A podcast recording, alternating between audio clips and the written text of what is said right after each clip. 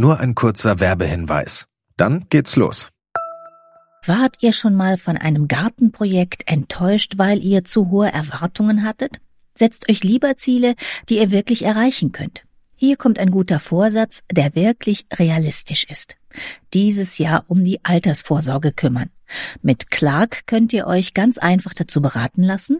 Die kostenlose App hilft euch zum Beispiel dabei, mehr aus eurer Rente zu machen.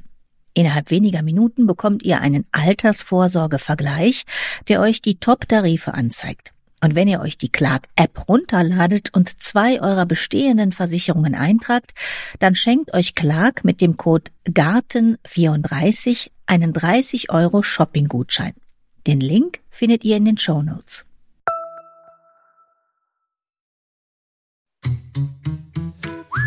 Gartenradio mitten im Grünen. Und erst noch schnell ein dickes Dankeschön an alle, die das Gartenradio schon bei der Crowdfunding-Plattform Steady unterstützen, die auf andere Weise unterstützen, an alle, die schreiben, die Ideen liefern, die mich auch auf Fehler aufmerksam machen. Und danke auch an diejenigen, die dem Gartenradio schon seit sieben Jahren treu sind und bei so viel Zuwendung und Unterstützung da bin ich auch sehr, sehr zuversichtlich, dass wir die nächsten sieben Jahre zusammen locker hinkriegen mit jeder Menge Gartentipps, Gartenmenschen und Gartengeschichten. So, und jetzt geht's um Garten und Hund. Ja, man hört es schon im Hintergrund. Wenn Bello an den Buchsbaum pinkelt, heißt es in dieser Folge. Und da geht es darum, wie Hunde und Gartenfreunde sich entspannt den Garten teilen, sodass möglichst alle auf ihre Kosten kommen. Was Hunden und Menschen gefällt, ist natürlich ziemlich unterschiedlich. Oft klappt es ja auch nicht. Da rennt der Hund durch Staudenbeete, buddelt leidenschaftlich Löcher, bellt stundenlang am Gartenzaun und pinkelt an den Buchsbaum und das Gärtnerherz von Herrchen und Frauchen blutet. Und andersrum sind manche Gärten für Hunde langweilig, weil nichts zu sehen, nichts zu riechen, nichts zu erleben ist und stattdessen vielleicht sogar giftige Pflanzen den Vierbeinern gefährlich werden können. Was der Mensch sich einfallen lassen kann, damit er einen hundefreundlichen Garten hat und wie er den Hund vielleicht so erziehen kann, dass beide Freude daran haben, das besprechen wir heute mal im großen Rudel. Das hört man schon im Hintergrund, denn Janek Weber, Gärtner in der Alexianer Klostergärtnerei, der ist heute mit mir nach Bonn Bonn gefahren zu einer Hundetrainerin, zu Susanne Becker-Huberti. Hallo Susanne. Hallo, ich freue mich. Und hallo Janek. Hallo Heike. Und wir haben auch noch einen dabei, der hat einen Rudel Hunde dabei. Das ist der Jörg Reinfeld. Und wie viele Hunde hast du dabei?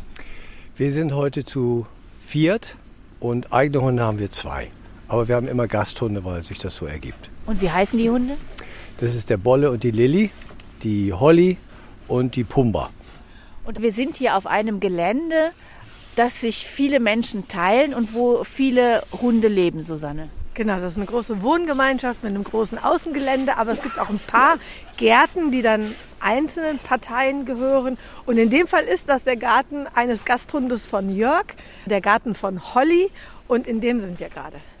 Und unsere Hündin, also meine Hündin ist auch noch dabei, die Malu. Vielleicht beschreiben wir einfach mal, in was für einem Garten wir jetzt hier sind.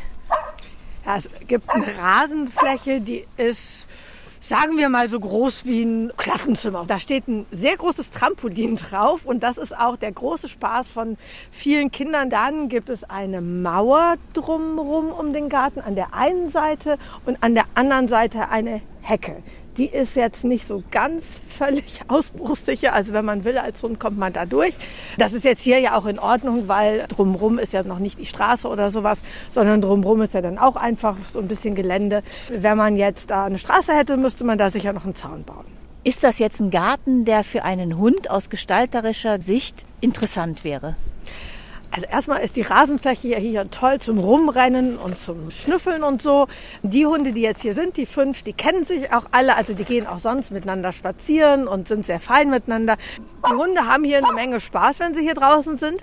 Allerdings natürlich, wie immer, vor allen Dingen mit ihren Menschen. Wenn ich jetzt einen Hund nur hätte und der sollte sich im Garten alleine wohlfühlen, wie müsste denn dann der Garten aussehen? Würde das schon reichen? Hm. Der Hauptpunkt alleine wohlfühlen.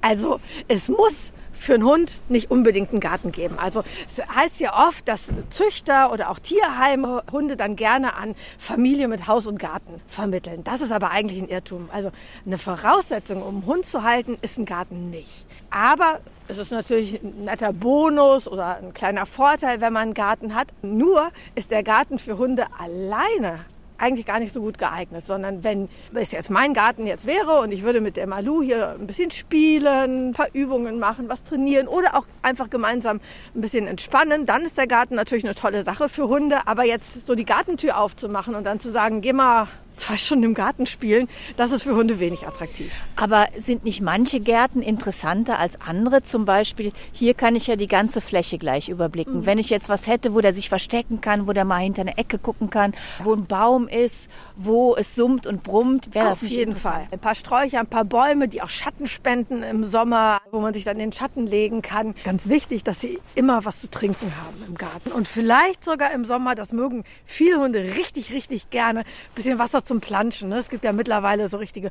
Hundeplanschbecken. Man kann auch vielleicht eine alte Sandmuschelhälfte nehmen und füllt da ein bisschen Wasser rein. Manche Hunde lieben es auch einfach mit dem Gartenschlauch, wenn ich da ein bisschen rumspritze, ein bisschen zu spielen. Also Wasser und Hunde im Sommer ist für viele ist das ein ganz großer Spaß. Also einmal muss der Garten natürlich sicher sein für den Hund, also ausbruchssicher und es gibt ja einige Pflanzen, die für Hunde wirklich giftig sind, auf die man vielleicht auch verzichten sollte. Zum Beispiel?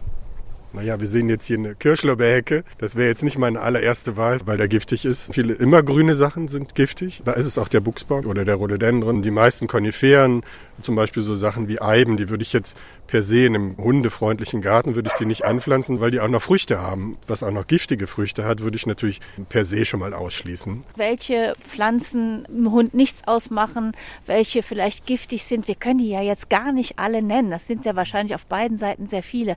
Aber nur mal so ein einen großen Rundumschlag von den Pflanzen, die viele Leute im Garten haben. Wo Daumen rauf und wo Daumen runter? Also wie gesagt, bei den meisten immergrün ist es eher der Daumen runter. Die Klassiker wie Kirschlibber, Buchsbaum, Ilex, Eibe, das sollte man vermeiden. Daumen rauf bei allen Obstgehölzen, bei fast allen Stauden. Was man vielleicht ein Stück weit bedenken sollte, ist, was für einen selber giftig ist, ist oft auch für den Hund giftig. Eine der wenigen Ausnahmen, die für uns nicht giftig sind, sind echte Zwiebeln. Also alle Alliumgewächse. Man soll Hunde ja auch nicht mit Zwiebeln füttern. Das ist eine der wenigen Sachen, wo man eben nicht von sich auf den Hund schließen kann. Also Gemüsezwiebeln oder eben auch andere Zwiebelgewächse, das ist nicht von Vorteil. Aber ansonsten kann man von sich oft vieles auf den Hund übertragen. Kann ich nicht einfach, Susanne, einem Hund beibringen, dass er einfach nirgendwo dran geht im Garten? Also ein Stück weit geht das natürlich und es ist natürlich auch unterschiedlich. Ne? Die einen Hunde sind da erkundungslustiger als andere, aber ich würde es jetzt auch gar nicht drauf ankommen lassen. Also man muss nicht auf alles verzichten, man muss aber schauen, dass es auch zu seinem Hund passt. Sicherlich sind Welpen da auch noch mal erkundungsfreudiger und knabbern auch viel an und entdecken den Garten auch mit dem Maul, mit der Schnauze. Da muss man immer für die jeweilige Situation sich gut überlegen, wie es am besten passt. Da der Hund ja eh nicht alleine im Garten sein soll, ist man ja zumindest auch immer dabei und sieht, was der Hund macht. Fragen wir mal den Rudelhundesitter Jörg. Hast du so einen Hund, der besonders gern alles anknabbert, wo man mal aufpassen muss?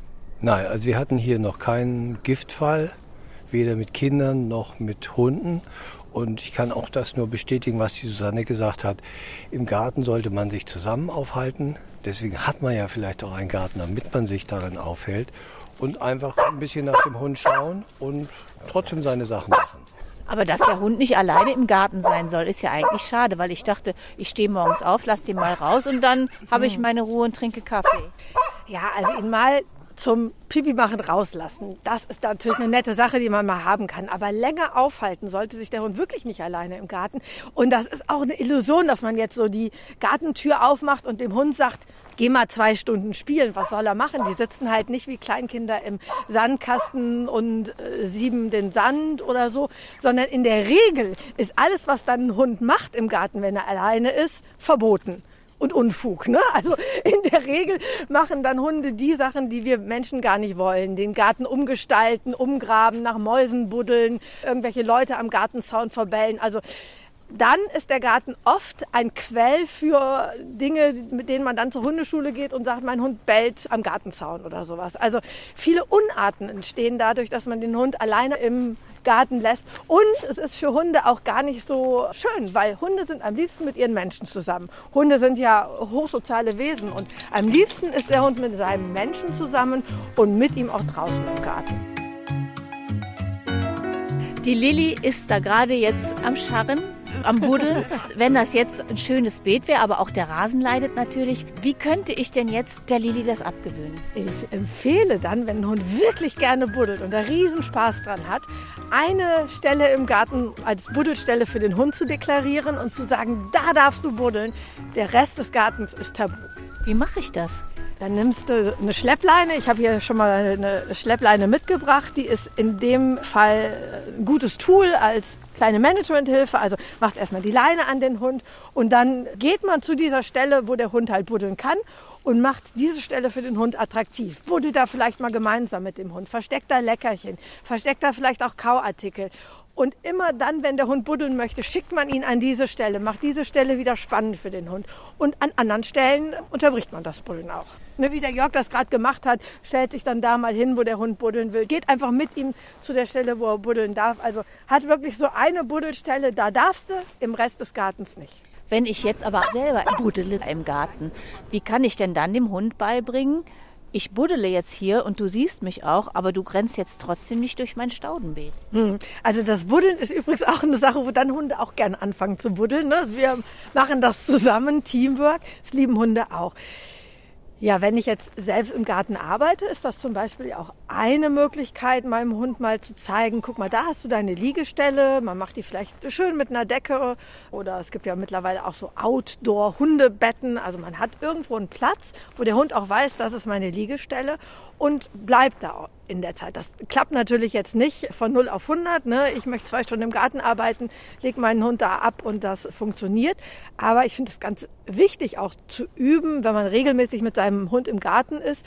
Einerseits, da ist dein Liegeplatz, also da ist dein Rückzugsort, da kommst du auch zur Ruhe und überhaupt das gemeinsame Entspannen. Also in dem Fall ist man dann aktiv, aber es ist für viele Hunde auch nochmal was, was sie erstmal lernen müssen, im Garten auch mal zu entspannen kann ich denen denn auch Grenzen setzen, indem ich sage, du darfst aber nicht in das Staudenbeet und du darfst auch nicht über mein Gemüse rennen? Ja, wenn ich das äh, konsequent übe, geht das. Und was dabei immer hilft, Janik, da wirst du bestimmt noch die besseren Tipps haben, wenn das gut abgegrenzt ist. Also wenn es für den Hund auch so eine klare Markierung ist. Ne? Bis dahin und nicht weiter. Womit würdest du sagen, kann man gut abgrenzen? Also ich habe dieses und letztes Jahr habe ich es bei Freunden gemacht. Da habe ich Bambusstäbe genommen. Die haben Wischler, das heißt, sie sind mal noch eine Nummer größer als die hier. Das sind Hunde. Das sind Hunde, genau. Die Bambusstäbe sind keine Wischler. Es ist eine Hunderasse und die sind noch etwas größer. Also wenn die den Kopf an dich legen, dann kommen die bis Hüfthöhe etwa. Und ich habe kleine Bambusstäbe genommen, die ragten etwa 10, 15, 20 Zentimeter aus dem Boden raus, habe die verbunden, habe das ganze Beet abgesteckt und habe das verbunden mit einer Kokoskordel. Und das reichte schon. Also mit jedem Schritt hätten die da locker drüber gekonnt. Aber das war eine eindeutige Markierung für die Hunde. Und wir haben es erst einfach nur mit Bambusstäbchen probiert. Das war aber einfach nicht eindeutig genug. Es sei denn, man setzt sie dann wirklich wie so ein Zaun. Aber es ging wirklich nur darum, an den Eckpunkten diese Stäbe zu setzen und das alles mit so einer Kordel zu verbinden. Für den Hund war das eine deutliche, klare Grenze. Das hat dieses Laufen in den Beeten zwischen den Stauden, was ja die wenigsten Stauden mögen, gerade im Frühjahr hat das deutlich reduziert. Am Ende ist dann ein kleiner Weg ist dann entstanden zwischen den Stauden, aber das war nicht mehr dieses Rumgetrampel. Das kann man mit Steinen machen, das kann man natürlich auch mit Holzbrettern ein Stück weit machen, aber das sah jetzt äh, gerade in der Bepflanzung sah das sehr gut aus, weil dann die Pflanzen auch reinwuchsen. Und es war nicht mehr so wahrnehmbar. Man will ja nicht ein Staudenbeet mit einem Zaun drum. Und es soll ja integriert sein in den Garten, das Staudenbeet. Und gibt es dann so bestimmte Übungen, wie ich dann sagen kann, so guck mal hier, dieser Bambuszaun ist jetzt deine Grenze? Ja, da gibt es dann unterschiedliche Trainingsvarianten, ne, wie man das dann üben kann. Zum Beispiel, dass man halt immer dann belohnt, wenn der Hund auf der erwünschten Fläche ist und sich zum Beispiel ein kleines Signal wie äh, äh, überlegt, wenn der Hund an die andere Stelle geht und es dann vielleicht auch dadurch, dass man eben dazwischen geht mit seinem Körper abbricht und wenn der Hund dann eben wieder auf der erwünschten Fläche ist, dass man das dann belohnt. Immer so den Fokus auf das, was man sich wünscht zu legen, das ist immer eine gute Methode. Und schlimmstenfalls könnte ich ja fürs Gemüse oder so auch über Hochbeete nachdenken, genau. oder? Genau, das ist ja hier das Schöne in diesem Garten dass die Dinge erhöhter sind und deutlich wahrnehmbarer für die Tiere. Das ist natürlich hier eine Bepflanzung, die das mitmacht. Das ist der Vorteil, aber in einem Gemüsebeet möchte ich natürlich, in meinem Salat möchte ich natürlich nicht, dass der Hund da rumläuft, weil das ist natürlich für den Salat nicht von Vorteil. Jörg, du machst hier auch so einen schönen Streifen mit Kräutern. Was hast du da alles drauf? Wir haben im Sommer manchmal bis zu 100 verschiedene Kräutersorten. Kräuter heißt erweitert für uns auch, dass wir mal eine Kaffeepflanze dabei haben.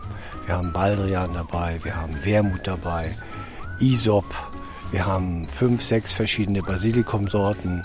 Salbei ist sehr, sehr beliebt. Jetzt blüht gerade der chilenische Salbei, knallrot, ganz ungewöhnlich in dieser Zeit. Wenn man jetzt hier dein Beet sieht, da ist ja kein Zaun, kein Bambus. Nein, äh, wir haben eine Steinabgrenzung, die uns auch dabei hilft, dass die Erde nicht runtergewaschen wird, wenn es regnet. Es sind, glaube ich, 22 Meter, ab und zu zwei Meter breit und dann aber auch wieder nur ein Meter breit. Immer grün ist natürlich unser Lorbeer gut für Suppen. Und hier kommt es nicht vor, dass die Hunde hier durchheizen? Doch, ab und zu schon. Aber wie Susanne auch schon gesagt hat, ab und zu mal Nein oder Pss, Pss. Und das genügt schon, weil die Hunde schon Bescheid wissen. Sie haben ja genügend Platz zum Schnüffeln und Toren. Sie müssen nicht im Kräuterbeet sich aufhalten. Ist es schwerer, manchen beizubringen, jetzt vielleicht an den Rosmarin nicht knabbern oder durchlatschen? Ja, zum Beispiel Rüden haben halt ihre Punkte, wo sie gerne markieren. Da ist es natürlich schwierig, wenn das dann immer einen Heckenbereich betrifft, weil der dann über die Jahre doch so viel Urin abbekommt, dass er manchmal abstirbt. Deswegen haben wir jetzt kleine Pfähle gesetzt, wo wir die Hunde einladen, an diesen Pfahl zu machen und nicht direkt an die Pflanze. Das klappt ab und zu, so wie bei uns auch. Kann ich das dem Hund auch beibringen, dass der vielleicht nur in eine gewisse Ecke mal macht? Ja, wenn ich immer wieder den Hund belohne und auch dazu animieren, nur in diese eine Ecke zu machen, lernen das viele Hunde. Aber es ist natürlich auch die Frage, will ich überhaupt, dass mein Hund im Garten Pipi macht? Also viele mögen das ja ne? und sagen, okay, kann ich meinen Hund morgens einmal in den Garten lassen und dann macht er kurz Pipi. Und es ist ja auch so, wenn das ab und an passiert, dann würde ich jetzt mal sagen, wenn man jetzt wirklich nicht den englischen Rasen haben will, dann ist das auch in Ordnung. Was immer hilft, ist, dass man auf die Stelle ein bisschen Wasser nachgießt. Also wenn man das verdünnt, dann ist es für den Rasen ein bisschen erträglicher und diese braunen Flecken entstehen nicht so schnell.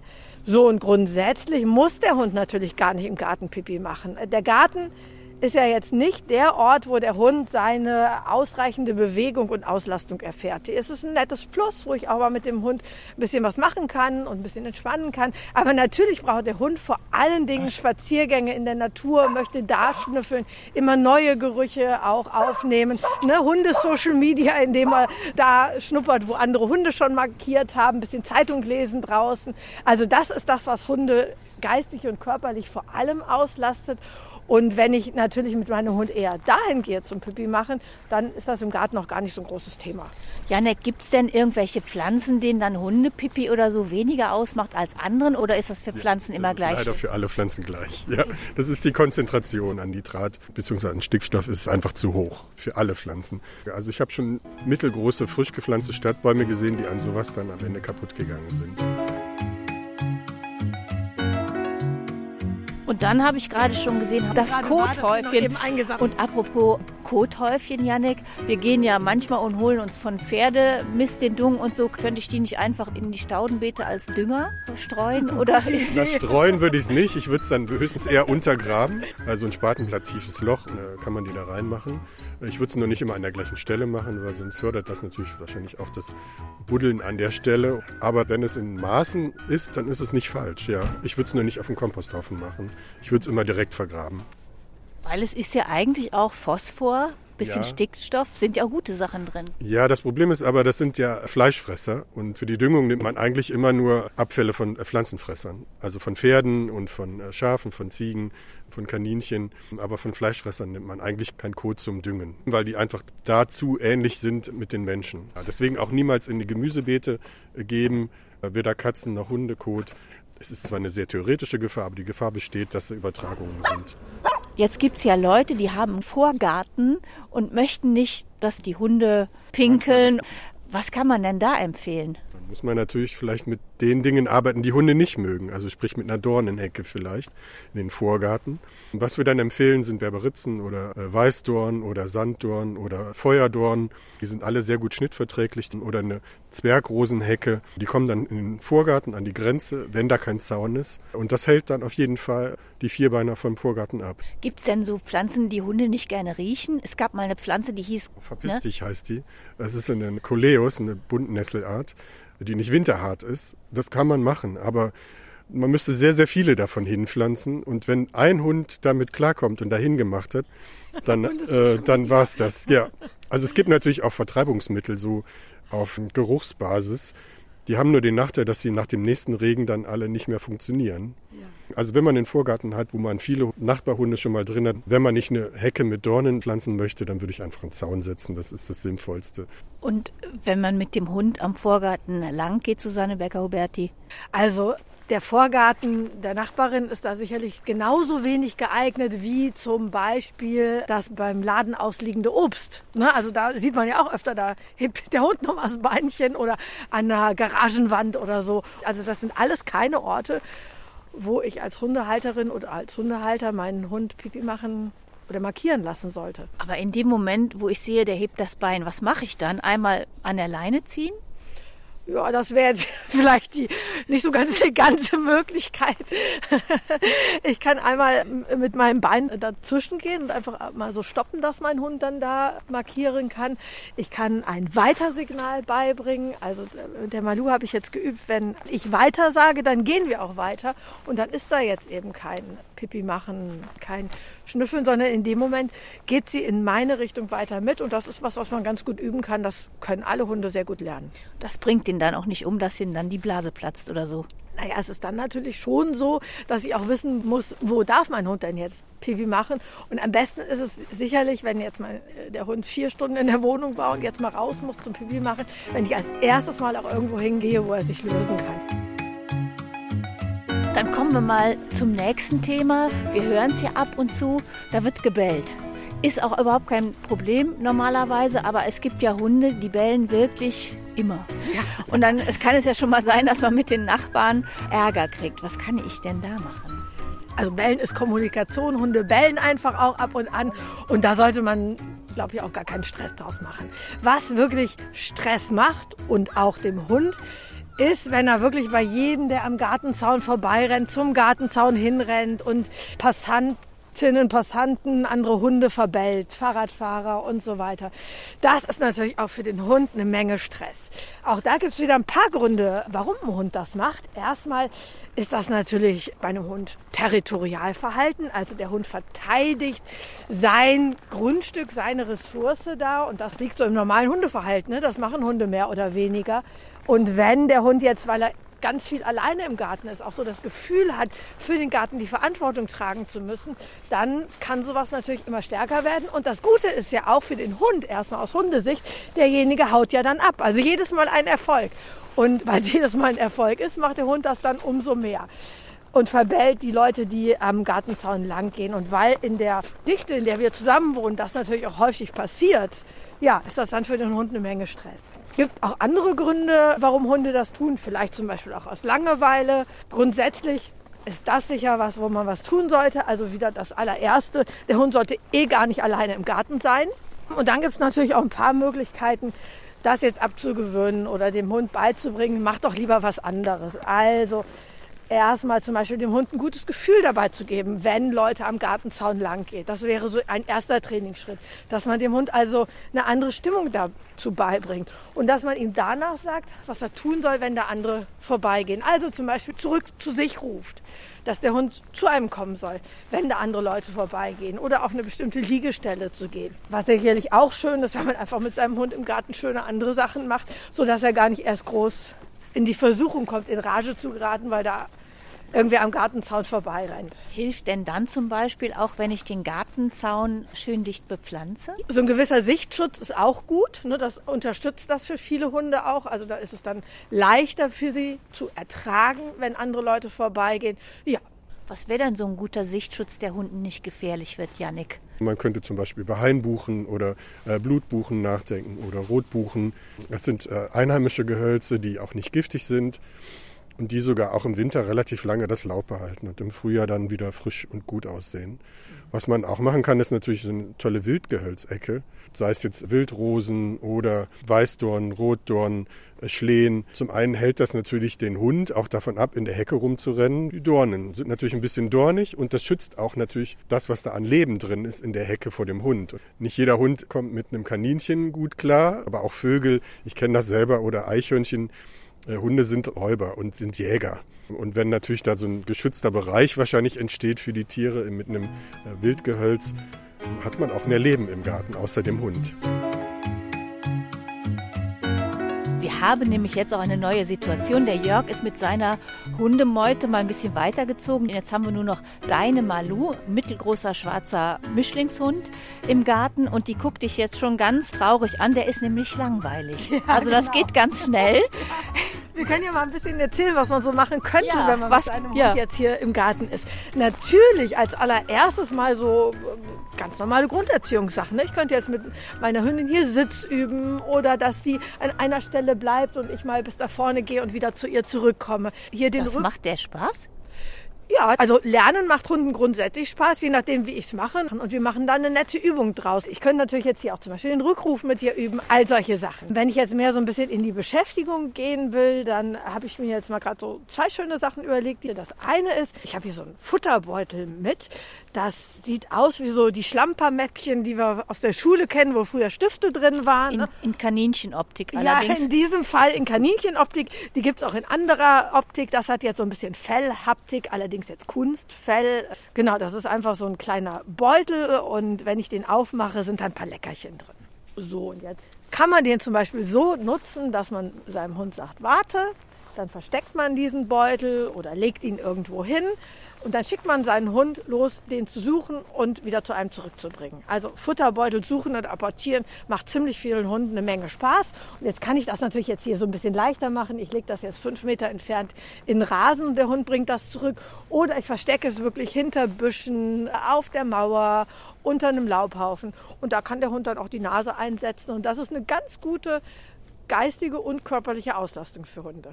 Aber dann wäre es auch wieder schöner, wenn ich jetzt einen Garten hätte, der so auch Verstecke bietet. Ne? Mal eine schöne Hecke, wo hinter die man nicht gucken kann oder Gehölze oder ein Baum oder so. Macht ja eh einen Garten viel spannender, wenn man den nicht auf einen Blick sieht, sondern wenn der eine interessante Struktur hat. Also großer Baum und vielleicht nochmal eine kleine eine Zwischenhecke und Abwechslung. Abwechslung macht einen Garten spannend und ich glaube, das macht auch für die meisten Haustiere einen Garten spannend, sei es jetzt Hunde oder Katzen.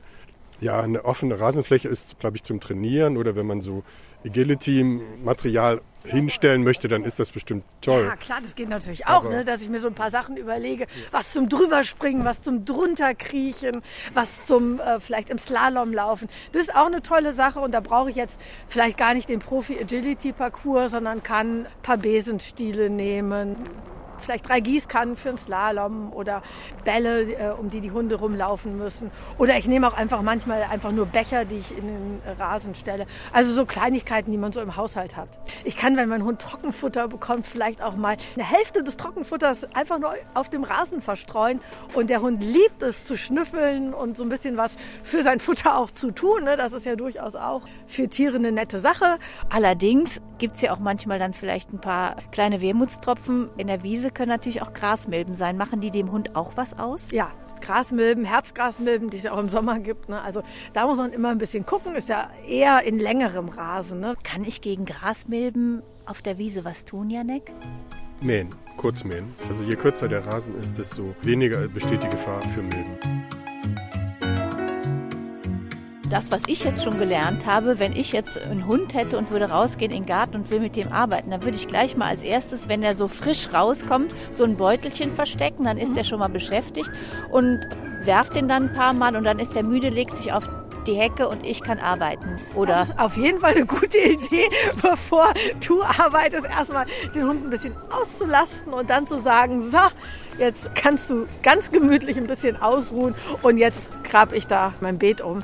Ja, das ist auf jeden Fall eine gute Idee, ja. Allerdings, wenn man jetzt den Beutel so dauernd schmeißt, da wäre ich ein bisschen vorsichtig. Auch dauerndes Bälle werfen, da raten die Hundetrainerinnen und Hundetrainer ja in der Regel von ab, weil das den Hund natürlich sehr in der Hatz trainiert. Ne? Das fördert dann so ein Jagdverhalten. Das sollte man doch nicht zu oft machen, weil das einfach was trainiert, was wir nicht haben wollen. Besser ist es, den Beutel zu verstecken und den Hund dann loszuschicken, um ihn zu suchen. ja, mach doch mal. Genau, ich äh, zeige ihr jetzt, in dem Fall habe ich jetzt einfach einen Finger gehoben, dann weiß sie, sie soll sitzen und jetzt auch hier warten.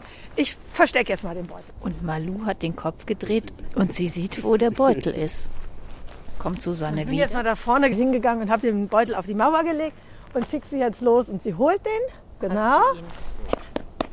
Und dann bringt sie den zurück, gibt mir den und bekommt dann eine kleine Belohnung aus dem Beutel. Vielleicht noch eine Sache, die man auch toll mit seinem Hund im Garten machen kann. Man kann mit dem Hund herumüben. Also wenn ich jetzt zum Beispiel zur Malu herum sage, dann läuft sie einmal um dich rum oder einmal um da vorne diesen Pflanzenkübel oder wenn jetzt noch eine Gießkanne steht, einmal darum. Und so kann ich mit meinem Hund über dieses Herum eine Menge Spaß haben im Garten. Also ich kann Zeig mal gucken, mal. ob das jetzt funktioniert. Malu, komm her, herum. Ich bin. Genau, du bist herum. genau, jetzt ist sie einmal um dich herum gelaufen. Jetzt belohne ich sie natürlich auch dafür. Ich könnte das mal mit Janek machen. Hallo. Genau, super, klasse. Und bei allem Spaß im Garten brauchen Hunde natürlich auch jeden Tag ihre Zeit. Ruhe, 16 bis 20 Stunden Ruhe, dösen, entspannen, schlafen, einfach nur gucken, ist für Hunde eine gute Sache. Ne? Also bei allem Spaß auch wirklich darauf achten, dass die Hunde ihre Ruhezeiten haben, genug Ruhe haben, einen Rückzugsort haben. Das ist sicherlich auch was, was Hunde glücklich macht, wenn sie im Garten sind, dass sie eben alles in einer gewissen Dosierung, die ihnen gut tut, erleben. Und dann kommen wir noch zu einem Thema, das ist traurig, es gehört aber zum Leben dazu, wenn der Hund dann doch mal stirbt. Dann wünschen sich ja viele Menschen, kann ich meinen Hund im Garten begraben. Also das ist ja wirklich ein Thema, wo Hundehalterinnen und Hundehalter gleich so ein bisschen äh, Gänsehaut bekommen. Ja, das ist aber natürlich ein Thema, mit dem man sich am besten auch schon mal auseinandersetzt. Und unter bestimmten Voraussetzungen darf man, also mittlere oder kleinere Hunde und andere Tiere darf man unter bestimmten Voraussetzungen im Garten begraben. Es muss in einer bestimmten Tiefe sein, also 50 Zentimeter tief. Es darf jetzt nicht sich um Wasserschutzgebiet oder Naturschutzgebiet handeln. Und überhaupt denke ich, sollte man vorher einmal beim Veterinäramt oder bei der Gemeinde nachfragen, weil es auch unterschiedliche Bestimmungen gibt. Aber das kann man äh, unter bestimmten Voraussetzungen machen und ist natürlich für viele eine ganz tolle Sache, ja, in dem schlimmen Fall. Aber dann zumindest eine Ruhestätte für sein Tier im eigenen Garten zu haben. Janek, ist das auch was, womit du manchmal konfrontiert wirst, dass die Leute fragen? Ja, also ich hatte das jetzt bei einer sehr guten Freundin, die hat ihren großen Hund verloren.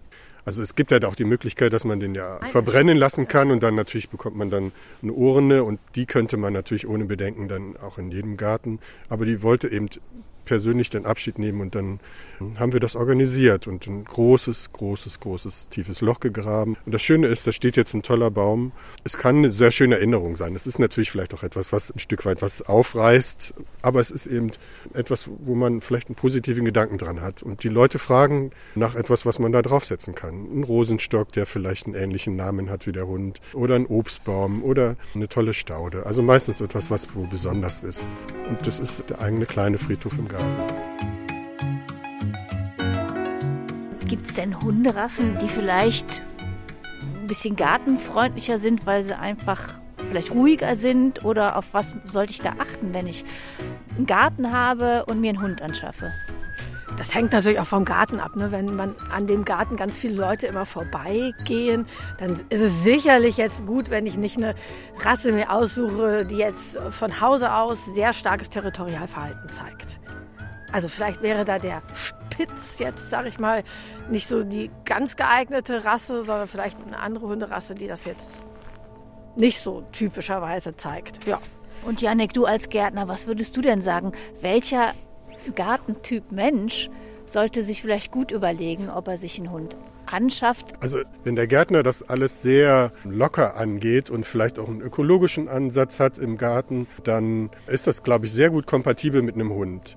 Also Leute, die nicht mit Chemie arbeiten im Garten, das ist vielleicht auch nochmal wichtig. Also auf keinen Fall mit Chemie, weder mit Pflanzenschutzmitteln noch mit äh, Kunstdünger im Garten arbeiten. Was man vielleicht auch eher wenig benutzen sollte, ist zum Beispiel Hornspäne oder organischer Dünger sollte man genau darauf achten, was drin ist. Hornspäne mögen die sehr gerne, weil das natürlich der Geruch nach Tier ist, nach Schlachtabfällen.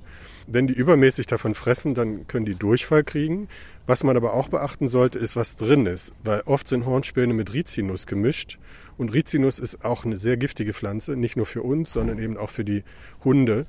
Also genau darauf achten, was drin ist. Und Hornspäne sollten ohnehin nicht offen rumliegen und auch auf dem Boden offen liegen, sondern die sollte man, wenn man sie benutzt, gut einarbeiten. Dass die gut verteilt sind, sehr fein verwendet werden. Wenn die dann im Boden sind, dann kommt der Hund auch nicht mehr ran. Schneckenkorn? Ein Schneckenkorn auf keinen Fall. Das ist ja ohnehin ein Gift. Also für den Garten selber ist es auch Gift. Selbst diese Schneckenkorne, die empfohlen werden für igelfreundlich oder katzenfreundlich, hundefreundlich, auf keinen Fall benutzen dieser Eisenanteil da drin, der kann zu Blutvergiftungen führen und dann ist das wirklich ein qualvoller Tod, egal ob Hund oder Katze.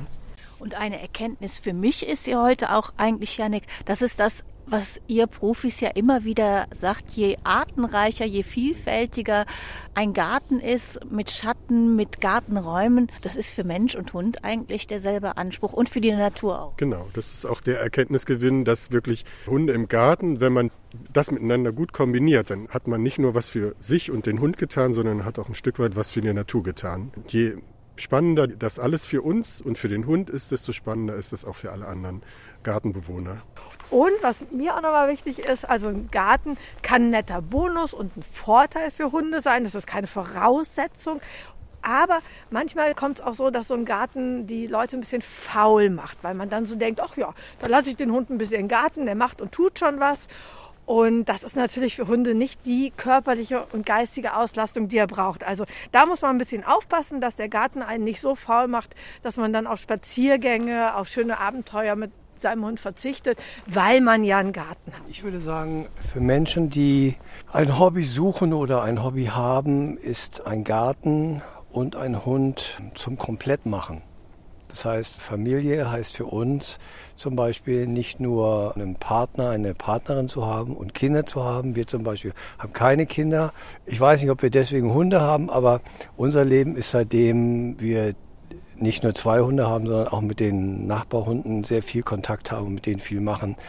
Unser Leben ist einfach kompletter geworden. Jetzt kommt noch der Kräutergarten dazu, im Winter weniger, im Sommer umso mehr. Man hat eine schöne Tätigkeit, die draußen ist. Insofern bleibt es immer neu und frisch und äh, ja, so fühlen wir uns eigentlich auch. Ja, dann würde ich sagen, ganz herzlichen Dank an Susanne Becker-Huberti, Hundetrainerin, hat eine Hundeschule Venusbergpfoten in Bonn. Den Kontakt finden Sie natürlich auf der Seite auf Gartenradio FM. Vielen Dank an Jörg Reinfeld. Gerne. Und natürlich auch vielen Dank an Janek Weber hier für heute. Tschüss. Ich sage vielen, vielen Dank fürs Zuhören. Viel Freude mit Hund und Garten. Mein Name ist Heike Sikoni. Machen Sie es gut.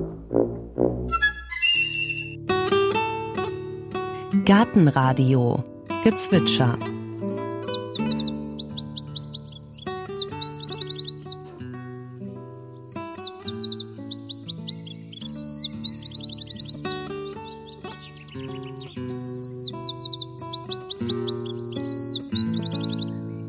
Das war der Zaunkönig. Gartenradio Ausblick. Beim nächsten Mal sind wir bei einem Vollblutgärtner zu Besuch. Er ist der technische Leiter des Arboretum Herle in Oberkassel bei Bonn. Michael Dreisvogt bevorzugt allerdings die Berufsbezeichnung Obergärtner. Er arbeitet nicht nur in dem Park mit vielen wertvollen Gehölzen, er wohnt auch mittendrin mit seiner Familie. Seine Aufgabe ist es, die Gartenideen zweier Schwestern, die den Park angelegt haben, nach deren Tod weiterzuentwickeln. Eine davon war Malerin und hat ihr künstlerisches Talent dafür genutzt, mit Pflanzenkombinationen, mit Formen, mit Farben und mit Textur ganz besondere Stimmungen zu erzeugen. Auch im winterlichen Garten. Und was Michael Dreisvogt mindestens so gerne macht wie stimmungsvoll zu Gärtnern, ist atmosphärisch dicht über Pflanzenkombinationen zu erzählen, über den Park, über die beiden Schwestern und darüber, was man sich in dem Park für den eigenen Garten abgucken kann.